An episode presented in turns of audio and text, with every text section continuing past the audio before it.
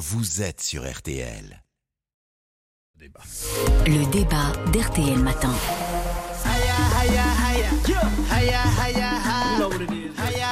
La France est donc en demi-finale de la Coupe du Monde au Qatar. Les Bleus brillent grâce à leur performance. Mais intéressons-nous au pays hôte. Le Qatar, au centre de l'attention mondiale pour quelques jours encore. Alors cette Coupe du Monde de football si décriée depuis des semaines, est-elle une réussite? C'est la question de notre débat ce matin. Bonjour Carl Olive. Bonjour Yves Calvi. Vous êtes député des Yvelines, vous appartenez au parti euh, présidentiel. Face à vous, Jean-Claude Samouillet. Bonjour Monsieur Samouillet. Bonjour. Euh, président d'Amnesty France. Carl Olive, euh, cette Coupe du Monde est-elle une réussite au-delà, je dis bien au-delà de la performance de nos Bleus?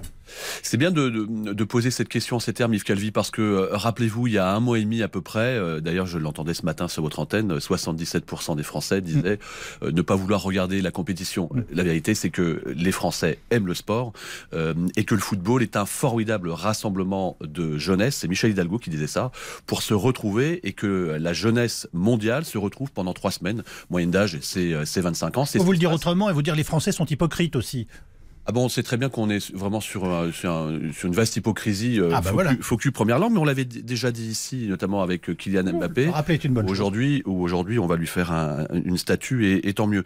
Et je pense derrière qu'il faut pas surtout euh, se monter les uns contre les autres, justement par rapport aux, aux droits humains. Moi, j'ai toujours, et je l'avais dit sur votre antenne, Yves Calvi, j'ai toujours euh, dit que boycotter une Coupe du Monde ne faisait pas reculer les droits humains. Jean-Claude Samouillet, je rappelle que vous présidez Amnesty France.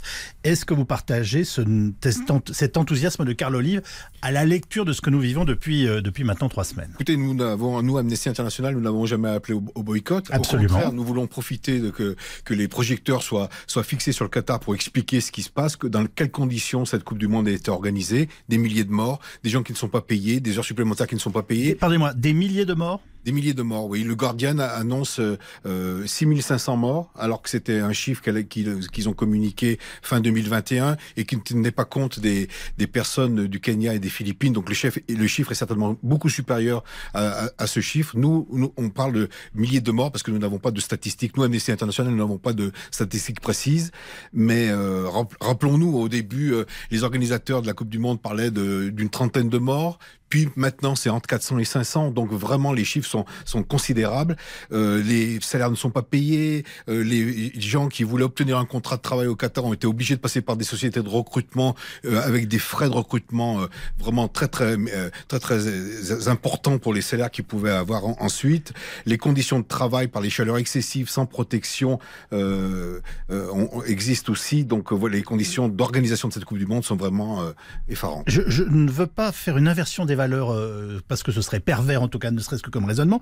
Mais c'est bien parce que cette Coupe du Monde a, lieu et que par ailleurs, elle, sur le plan sportif, elle se passe dans de bonnes conditions, que l'on peut aussi avoir en ce moment ces débats et connaître ces chiffres et savoir ce qu'a été la réalité de la préparation de ces, ces, ces Coupes du Monde. On est d'accord? Bien évidemment. Nous, on ne s'oppose pas du tout. On, on salue les performances sportives de, euh, de, de l'équipe de France, par exemple. Mais nous, ce qu'on veut, c'est en profiter, profiter de cet événement mondial pour expliquer les conditions des droits de l'homme au Qatar d'une part et les conditions d'organisation de cette Coupe du Monde d'autre part. Je vous pose la question autrement, Carl Olive. Est-ce qu'on peut dire au moment où nous parlons que l'organisation est une victoire du Qatar? Il faut dire qu'il faut pas rester euh, se donner bonne conscience euh, en fermant les yeux et en regardant euh, en regardant à côté. Euh, je, je, vois que l'équipe de France, par exemple, il faut lui rendre euh, hommage, a décidé de d'abonder un fonds de dotation pour une ONG qui s'appelle Génération 2018, justement pour apporter du, du, du, financement aux familles aux familles endeuillées. la ministre des Sports, lorsqu'elle est allée samedi à, à, Doha, a rencontré un certain nombre d'associations. Je lisais ce matin, je suis administrateur de la Ligue de football professionnel, que la, la, la Ligue rejoint euh, la communauté mondiale, donc euh, l'ONU, pour euh, le développement durable. Chacun doit apporter sa pierre. Pourquoi pas faire des contrôles inopinés aussi avec des, ambassade des, des ambassadeurs de l'ONU sur place? Mais je crois qu'il faut qu'on ait un discours très franc, très droit, et la confiance n'excluant pas le contrôle. Je rappelle quand même que la décision de cette Coupe du Monde, c'était il y a 11 ans maintenant, oui. et c'est pas le pays, c'est pas la France qui a décidé ça, c'est 211 associations affiliées à la FIFA.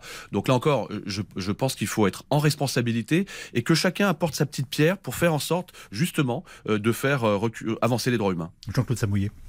Cette petite pierre, c'est quand même à minima 440 millions d'euros hein, pour indemniser les personnes, les familles des personnes qui sont décédées sur place, pour indemniser les, personnes qui n'ont pas été, dont le salaire a été, volé, les heures supplémentaires non payées, etc. Donc c'est vraiment une pierre qui est quand même relativement importante, certes insignifiante par rapport aux au revenus du Qatar, euh, très faible par rapport aux revenus de la FIFA, hein, puisqu'on on estime ses revenus à 6 milliards, mais vraiment, il faut vraiment indemniser les personnes qui sont décédées, les familles des personnes qui sont décédées et indemniser les personnes dont le salaire n'a pas été payé. A-t-on le moindre élément qui permette de penser qu'il puisse y avoir une évolution positive, je dirais, sous la pression et sous celle des projecteurs, et notamment des, débats que nous avons, comme celui que nous faisons ce matin sur RTL Il y a eu beaucoup de, déclarations, il y a eu beaucoup d'intentions qui ont été manifestées, mais malgré tout, au jour d'aujourd'hui, rien de concret n'a été, été mis en place. Car Loli, vous connaissez très bien cet univers du football. Est-ce que vous pensez que les, les, Qataris ont compris qu'il fallait euh, faire bouger les choses, ou que c'est totalement en dehors de leur euh,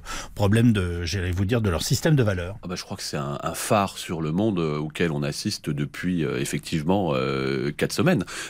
ensuite, c'est vrai que la vaste hypocrisie dont on parlait tout à l'heure, on s'est aperçu dans ce pays qu'au mois d'octobre, il y a une Coupe du Monde qui allait avoir lieu au Qatar, qui produit le gaz, où on a acheté les rafales, qui aujourd'hui envoie 250 gendarmes et policiers à Doha. D'ailleurs, on a parlé de la réussite de l'organisation. La réussite de l'organisation en matière de sécurité, Yves Calvi, elle est aussi exceptionnelle. On a aussi un faire-valoir qu'il ne faut pas mésestimer. Et encore une fois, moi je rejoins le président d'Amnesty International, l'idée c'est de se rassembler sur des causes qui sont tellement, tellement essentielles.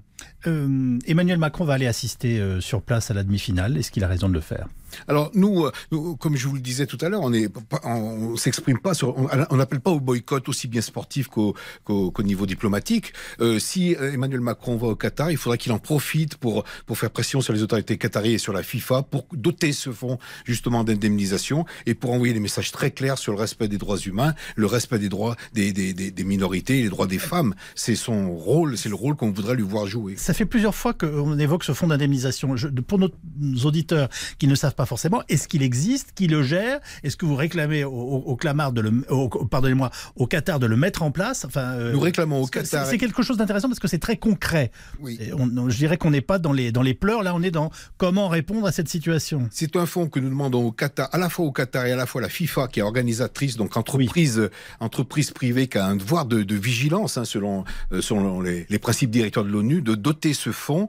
Nous estimons 40, euh, les 440 millions comme étant un minimum pour indemniser les, les familles des personnes qui sont décédées et les, personnes qui n'ont pas été payées. Et c'est la somme qui sera c'est l'équivalent de la somme qui sera distribuée aux, équipes qui participent au, tournoi. Donc euh, euh, la FIFA, le Qatar ont les moyens de verser cette somme. Il faut payer les gens qui ont travaillé à l'organisation de cette, Coupe du Monde. On a parfois critiqué nos sportifs qui prenaient peu la parole sur ces questions. Est-ce que c'était à eux de le faire, Carl Olive comme le dit euh, le, président, et quand on est footballeur, on est concentré sur effectivement l'objectif. Là, c'est un moment historique euh, avec la possibilité pour l'équipe de France d'être la première, euh, la première sélection à, à conserver son titre. Donc, c'est focus sur sur la compétition. Pour autant, encore une fois, l'équipe de France a décidé d'abonder ce fonds de, de, ce fonds de dotation. Chaque chose viendra en son temps, mais je sais que c'est des, des, des, sujets qui, voilà, qui animent et qui animeront effectivement les rangs de l'équipe de France à, l'issue. Après, je voulais dire que le président de la République n'a pas attendu euh, d'aller euh, au Qatar mercredi pour euh, s'intéresser à, ces sujets. Je pense que dans ce domaine-là, notre beau pays est assez exemplaire. On parlait de 211 fédérations internationales affiliées à la FIFA. Si l'ensemble des fédérations internationales, proportionnellement à ce que la France fait actuellement, abondaient de la même, la même manière, le, président, le président d'Amnesty International, je pense, corroborait les propos que nous avons partagés depuis ce matin. Ben on vous donne le dernier mot. Nous sommes très inquiets parce que une fois que les, projecteurs seront éteints, une fois que tous les, tous les, tous les fans de football, toutes les équipes seront rentrées chez elles, que va-t-il se passer? Est-ce que c'est pas un vœu pieux euh, cette histoire de 440 millions à doter euh, Nous sommes assez pessimistes en fait? Merci Jean-Claude Samouillet, euh, président d'AMCT France, et merci Carl